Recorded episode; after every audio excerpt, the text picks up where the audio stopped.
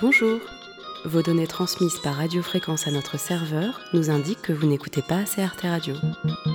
Rassurez-vous, il n'est jamais trop tard pour augmenter vos smiles en écoutant ce documentaire et en le partageant avec vos amis.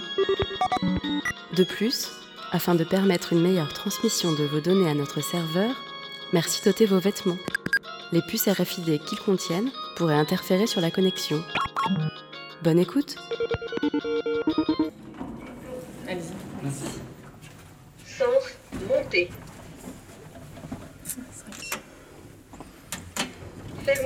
pouvoir vous montrer aussi parce qu'on a fait justement, ils ont, le service de l'expertise a réalisé un petit film euh, un peu pédagogique euh, pour expliquer l'usage euh, justement des puces RFID dans la vie quotidienne. donc, il parle du pass étage. Navigo, de la carte d'identité. Donc, c'est vrai que c'est dans le sujet aussi. euh, D'accord, super.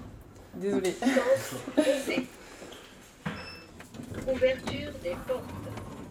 Par RFID, on entend en fait un certain nombre de, de technologies qui sont basées sur euh, les ondes radio et qui associent à ces ondes radio une capacité d'identification d'objets.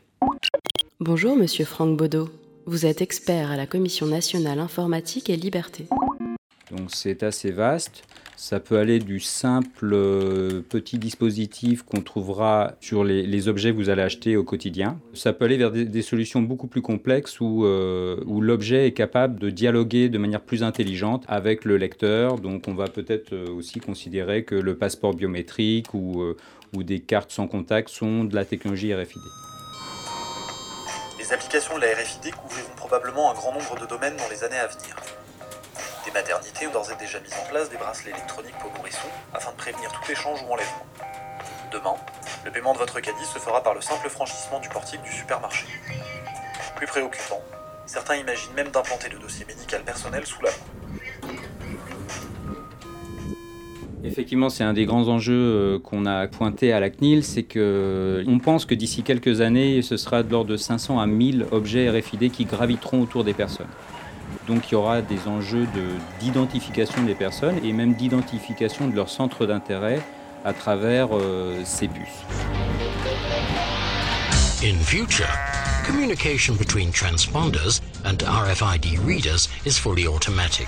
They practically do the work by themselves. Donc effectivement, en France, c'est encore peu déployé. Ça commence à arriver aux États-Unis via la, la société Walmart principalement. Et donc, la CNIL a pris un petit peu les devants puisqu'on travaille au niveau européen de manière à ce qu'il y ait un encadrement de cette utilisation à telle fin. RFID for more efficiency all the way from producer to customer.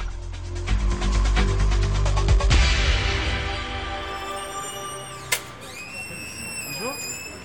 Madame Bory. Bonjour. Bonjour. Enchanté. Bonjour madame, mademoiselle. Demandez de vous, de vous mettre dans une salle et puis j'arrive tout de suite.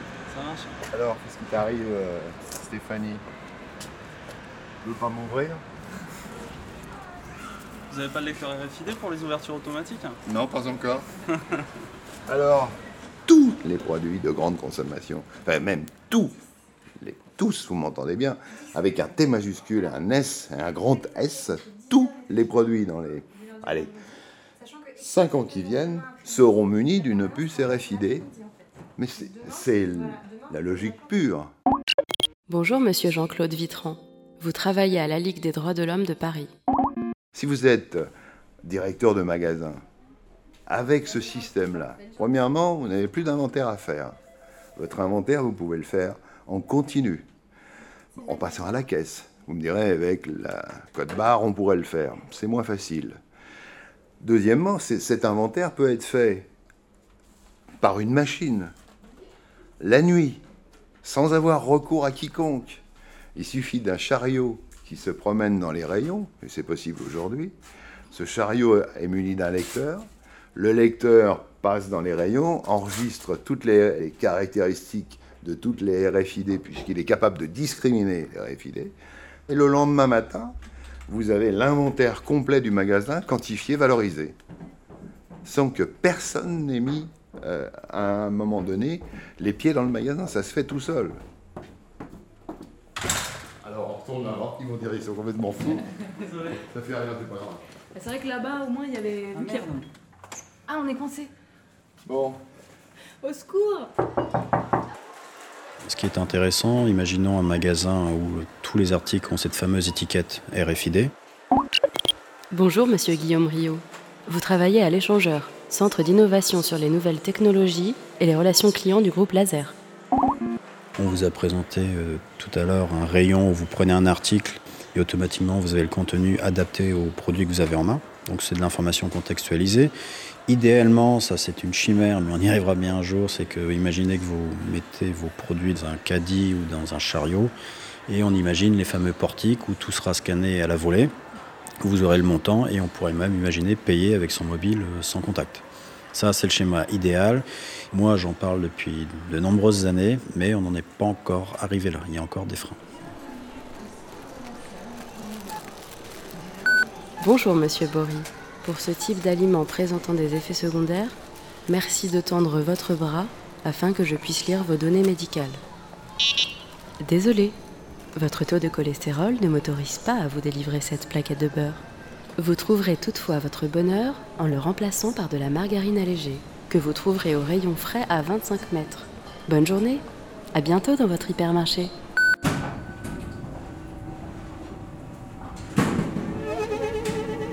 Because time is money.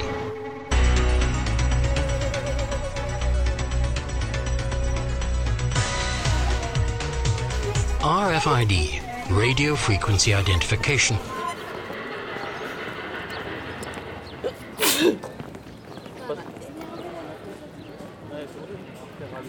Allez, soyons fous. Dites-moi, est-ce que vous utilisez la technologie RFID, euh, les étiquettes intelligentes dans votre magasin? Euh, en moyenne, euh, sur certains articles, on va en utiliser quelques-unes, oui, mais sinon, globalement, pas vraiment. non. Pour vous, c'est un aspect pratique hein Oui, parce que c'est beaucoup moins visible euh, pour les clients et euh, c'est beaucoup moins contraignant du fait qu'ils vont l'essayer, donc ils vont pas forcément sentir le fait qu'il y a un antivol dessus. Enfin, ouais, de toute façon, c'est quand même quelque chose de mieux, oui. Vous utilisez des lecteurs avec? Tout à fait. C'est simplement pour nous, on va, ça va être sur la rapidité par rapport à la caisse. C'est un gain de temps, donc au final, c'est du point de vue de l'essayage comme du point de vue en caisse, on y gagne. Mais bon, on n'est pas encore passé globalement à tout ça. On n'a pas forcément sur tous nos articles ce genre de choses. Vous comptez y passer à un moment donné, vous pensez? Ça, je ne sais pas. J'espère, j'espère. Parce que pour l'avenir, c'est mieux de toute façon parce que c'est plus discret. Et euh, admettons, j'achète un, vêtement chez vous, je garde cette puce-là parce que je la sens pas, elle me gêne pas. Si je reviens chez vous, vous pouvez savoir que ces vêtements été achetés chez vous? Sérieusement, je ne sais pas.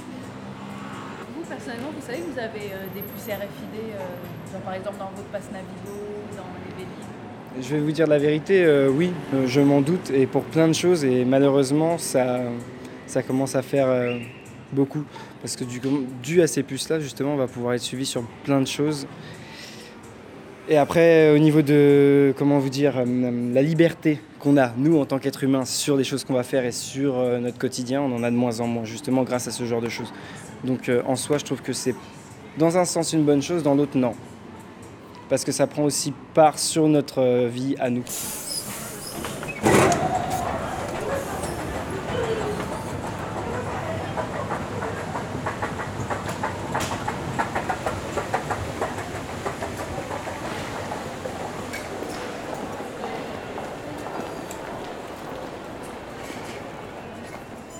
Bon, je vais pas me prendre la tête. hein. Des Bermudas, des Bermudas. Ouais,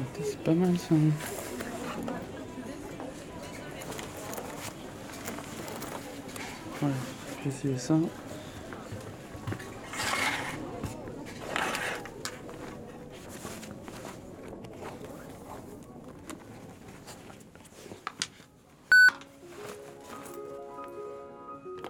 Bonjour Monsieur Bory, bienvenue dans la cabine d'essayage intelligente. L'année dernière, vous avez acheté le même modèle au même coloris. Peut-être pourriez-vous opter pour le changement et partir d'un pied nouveau On imaginait, même à l'époque, on présentait des concepts. hein. Vous mettiez des micro-puces dans des, flacons. On pouvait imaginer la désactiver et pourquoi pas la réactiver euh, et d'avoir toutes les informations du, client. Typiquement, c'était l'exemple de Benetton. Mais c'est obsolète maintenant, mais ils avaient annoncé il y a longtemps. hein. C'était en 2004. Ils trouvaient ça génial. Ils se disaient c'est super. Nous, ce qu'on va faire, bah, une fois que les personnes vont acheter leur pull, on va désactiver l'étiquette parce que pour eux, elle, était, été intégrée dans le pull. Et quand les clients vont revenir, bah, si on pourra réactiver les puces, et si c'est quelqu'un qui l'a acheté chez Benetton, on pourra savoir, tiens, Monsieur Rio, il a acheté son pull il y a deux ans, euh, mettez-lui un vendeur dessus pour lui dire qu'il serait temps qu'il rafraîchisse euh, sa gamme de pulls. On aurait pu le faire, mais ça s'est jamais fait. D'autre part, on imaginait même des partenariats, c'est-à-dire qu'il y avait même des Whirlpool qui voulaient intégrer des lecteurs d'étiquettes.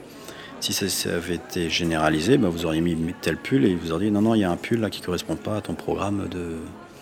Donc tout ça, c'est des choses qu'on sait qu'on peut faire, mais qui ne sont toujours pas généralisées dans la mesure où il y a un coût, il y a un partage de l'information qui n'est pas encore très clair. Bon, vraiment, cette machine intelligente.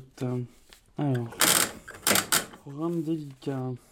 Pour aller plus loin, est-ce que euh, dans le système RFID, ça serait possible par exemple qu'une carte de transport puisse à un moment donné euh, rentrer en communication par le biais de lecteur euh, par rapport aux puces RFID liées à des biens de consommation et que ce carte de transport puisse servir pour du profilage publicitaire quand les gens déambulent dans des couloirs?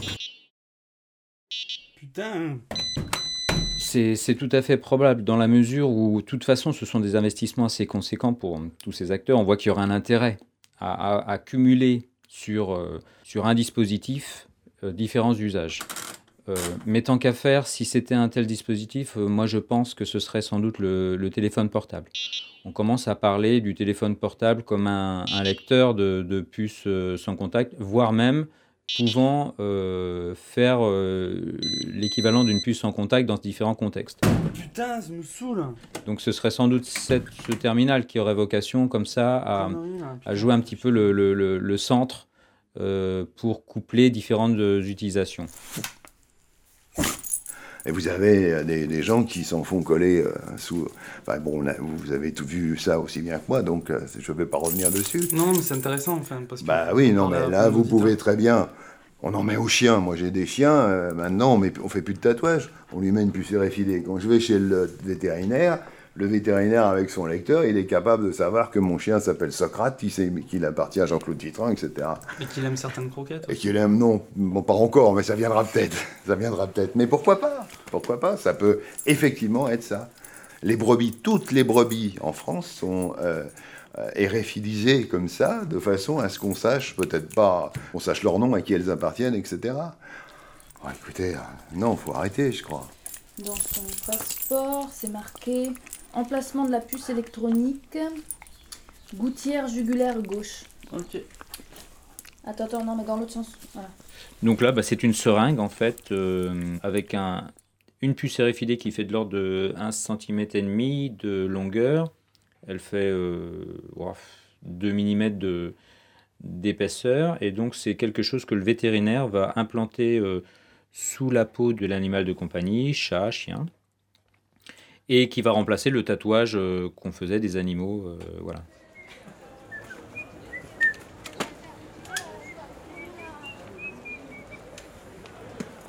Bonjour monsieur, qu'est-ce que je peux vous servir à boire? Bonjour, je voudrais un petit bière s'il vous plaît. Est-ce que vous pouvez me tendre votre bras s'il vous plaît, que je dise votre crédit? Pas de problème, tenez. Ah, je suis désolé monsieur, ce sera soit le piquant, soit la bière. Vous êtes sûr? Ah oui, vous avez pas assez. Bon ben un café s'il vous plaît. Bon ben un café, très bien. Merci. monsieur.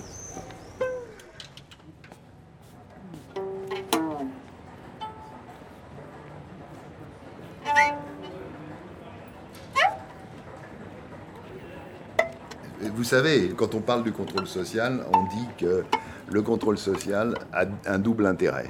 Il a un intérêt pour l'État, parce qu'il permet de connaître un peu mieux les individus, leur dangerosité principalement, puisqu'on est tous dangereux maintenant. Et il a un intérêt pour les professionnels, enfin pour les, pour, les sociétés financières et les industriels, c'est de profiler. Donc le profilage d'État ou le profilage des consommateurs, c'est quasiment le même. Donc ils ont des intérêts communs. Et euh, un publicitaire, lui, euh, c'est extraordinaire. Une RFID, d'autant plus que on est en train d'imaginer, parce que la créativité est au pouvoir, d'imaginer de pouvoir déclencher les publicités dans le métro avec les puces qu'on aurait sur soi. Enfin bon.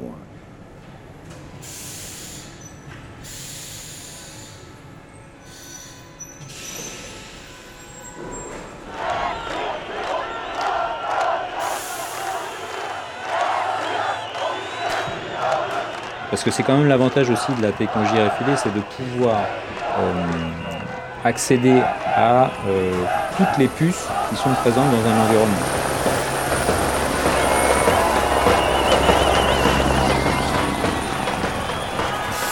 On ne dialogue pas qu'avec une puce, mais en tout cas si on dialogue qu'avec une puce à un instant donné, très rapidement on peut passer d'une puce à l'autre et comme ça balayer et accéder à toutes les puces présentes dans un lieu donné.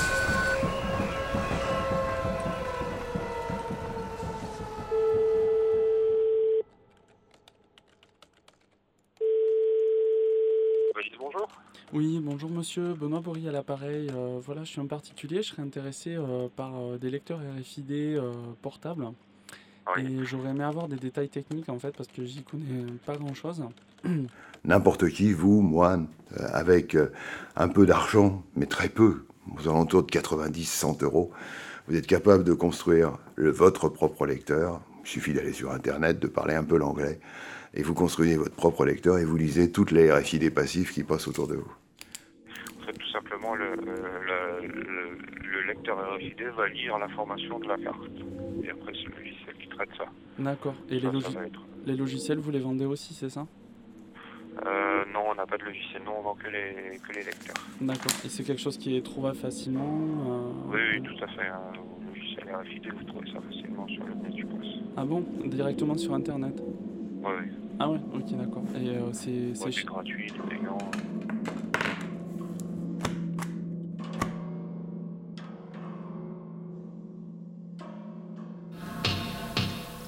Disposer de titres de transport correspondant aux besoins de tous les usagers. Utiliser une billetterie sûre et infraudable. Distribuer des tickets en tout lieu et à toute heure. Recevoir des paiements sécurisés. Maximiser le trafic et les recettes. Mettre en place un système tarifaire évolutif. Obtenir des statistiques fiables et rapides. Tel est le rêve de toute entreprise de transport en commun.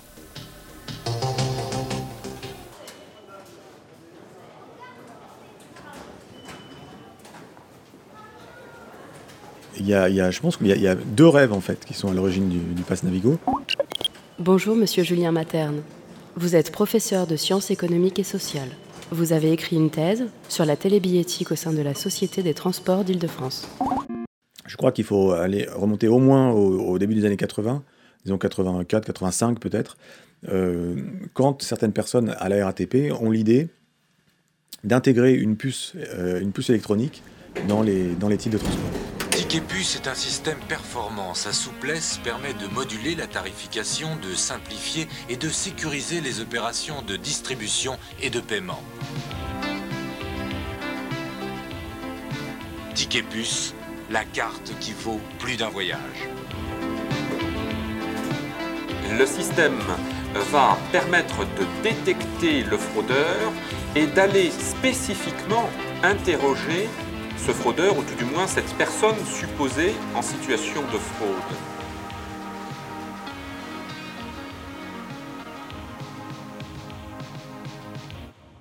Alors après, ils ont réfléchi, ils se sont dit ah mais la, carte à puce c'est un objet tellement tellement euh, tellement euh, magique hein, euh, quasiment qu'elle nous permet de faire beaucoup plus que de la modulation tarifaire. Elle nous proposait d'associer euh, d'y associer des, des services nouveaux auxquels on n'avait pas pensé.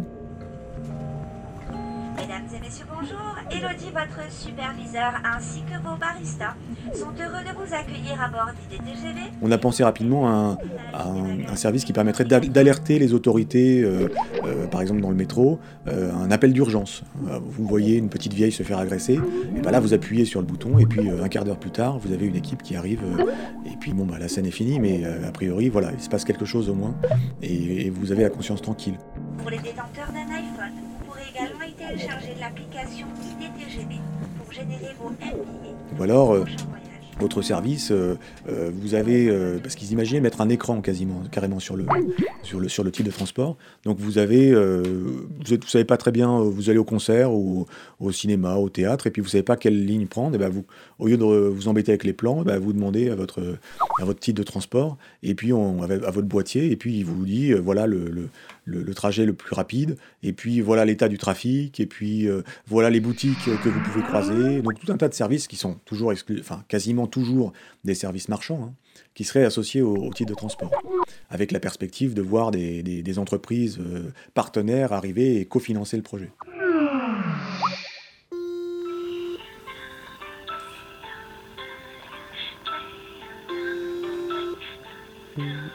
Je, suis intervenu euh, il y a à peu près 6 à 8 mois euh, parce qu'il y a eu un, gros débat en France sur la carte d'identité électronique.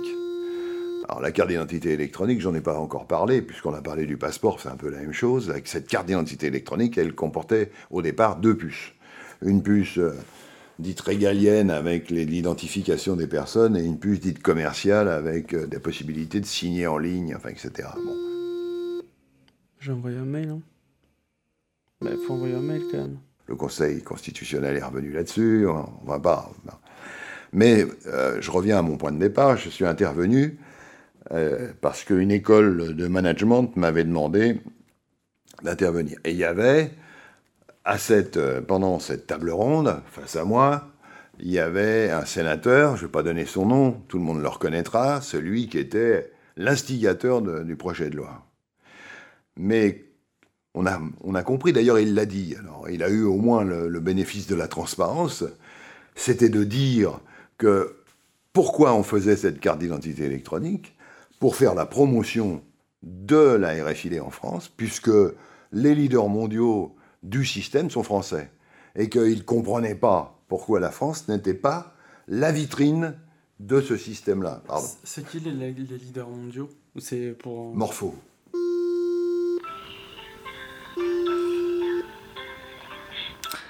Toujours pas là. Pas là, pas pris Morpho Euh, la- la société Morpho, qui est une, euh, une marque de safran, si vous voulez, qui est un des leaders mondiaux. Il n'y a pas que, mais, mais là, il y avait, c'était, là, en l'occurrence, c'était Morpho. Mais Morpho, et Morpho est en train de vendre une carte d'identité électronique aux hindous. Mais pourquoi aux hindous? Ben Parce qu'il y a un milliard 200 millions d'hindous. Mais est-ce que vous pensez que les hindous, ils ont besoin d'avoir une RFID avec une carte d'identité électronique? Est-ce que vraiment ça? Non, c'est du business. Donc, euh, la carte d'identité électronique en France, eh ben, c'était du business. Enfin, c'est du business. Et il l'a écrit. Si vous prenez le rapport du Sénat, lisez le rapport du Sénat, vous verrez, c'est noir sur blanc. Est-ce que vous pouvez citer le sénateur pour les auditeurs? Il s'appelle Le Cerf, le sénateur Le Cerf. Bonjour, suite à un contretemps, nous sommes contraints d'annuler l'interview initialement prévue le mardi 26 juin à 14h30. Merci de votre compréhension. Best regards. External Communications Manager, Press and Media Relations à Safran, filiale Morpho.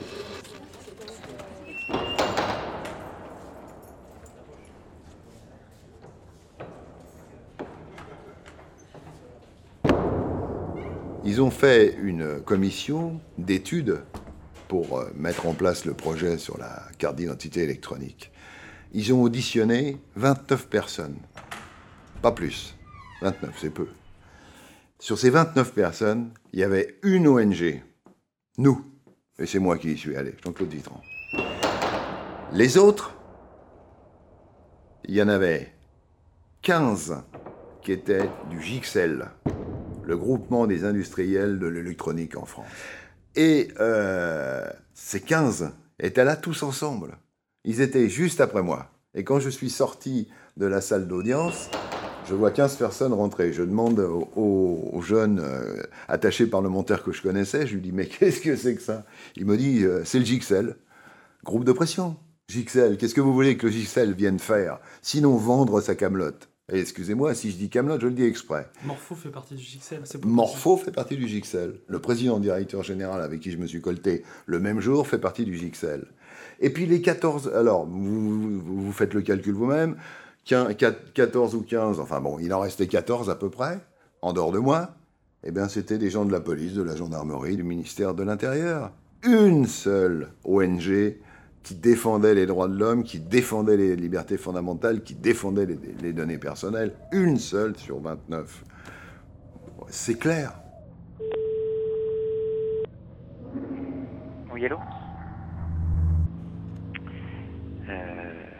Donc on est bien d'accord que euh, les, on, pourra, euh, vu le sujet de votre de votre documentaire, Mhm. euh, on ne sera pas euh, amené à, euh, on n'aura pas de questions sur euh, les, euh, les, les menaces de, comme je vous le disais dans le mail, les menaces de surveillance, les, euh, parce que Est-ce que euh, donc euh, dans vos travaux de recueil, de collectage d'informations, vous avez déjà senti la suspicion par rapport à des gens qui, enfin des, industriels qui euh, utilisent la RFID ou qui la mettent en place? Est-ce que vous sentez une certaine méfiance? D'accord, mais en fait, ce serait, vous auriez quand même un, champ de questions ou c'est la personne du STIF qui s'exprimerait de façon libre pendant. Euh, enfin, c'est- pire que ça. C'est pas de la méfiance, c'est que. euh, euh, enfin, j'irai pas jusqu'au jusqu'à l'élimination, mais si on pouvait nous faire taire, euh, on nous ferait taire.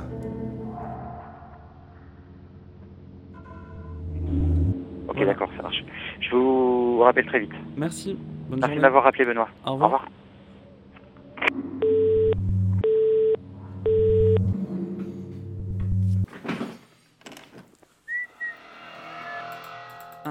une réponse du STIF, euh, donc Société des Transports d'Île-de-France.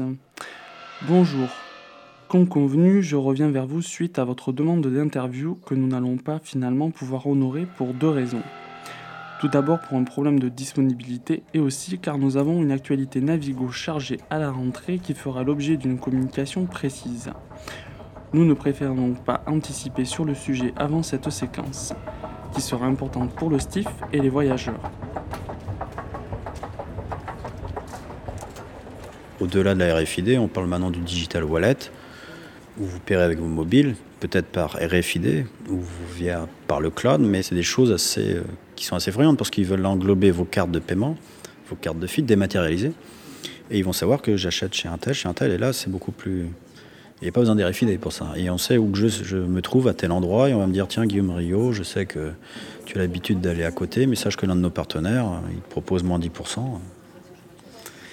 Ce sera plus, moi, je pense que le côté peut-être le plus effrayant maintenant en termes de technologie, c'est tout ce qui est géocontextualisation et cette ambition des nouveaux acteurs tels que PayPal ou Google de vouloir englober le maximum de, vos, de votre vie business en un premier lieu, c'est-à-dire vos cartes de paiement, vos cartes de feed, c'est-à-dire qu'ils vont tout gérer, ils vont savoir là au niveau données, ça va être super pour eux.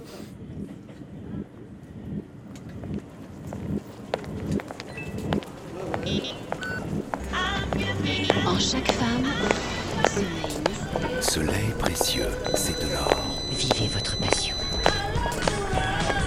Avec Special K, Conduire une Toyota hybride, c'est vraiment simple. Bonjour, je suis Marc de Carglass. Un impact Ça, sur un c'est l'iPhone faut pas 4S, laisser traîner. avec Siri. Moi, pensais acheter du lait en partant du bureau. On peut même parler de déferlement, hein, puisque euh, des, des gens qui ne se connaissent pas forcément, qui travaillent dans des domaines différents, euh, imaginent des solutions aux problèmes concrets qui se posent à eux, euh, et de façon apparemment euh, magique, tout cela converge vers une espèce de monde entièrement euh, recouvert, enfin recouvert c'est plus que recouvert, puisque les puces sont incrustées dans tous les appareils qui nous entourent. Donc on arrive à une espèce de convergence quasiment magique de tout cela, et de plus en plus rapide. Et, oui, et c'est sûr, et en tous les cas, ce qu'on peut voir, c'est que la plupart du temps, on a la même vision du monde et la même vision de l'avenir derrière.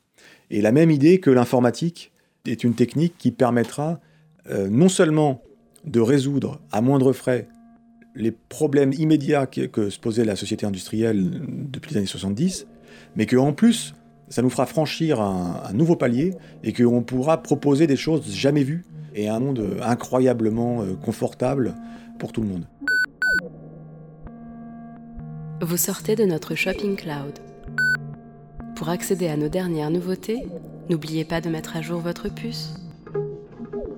À bientôt sur Arte Radio.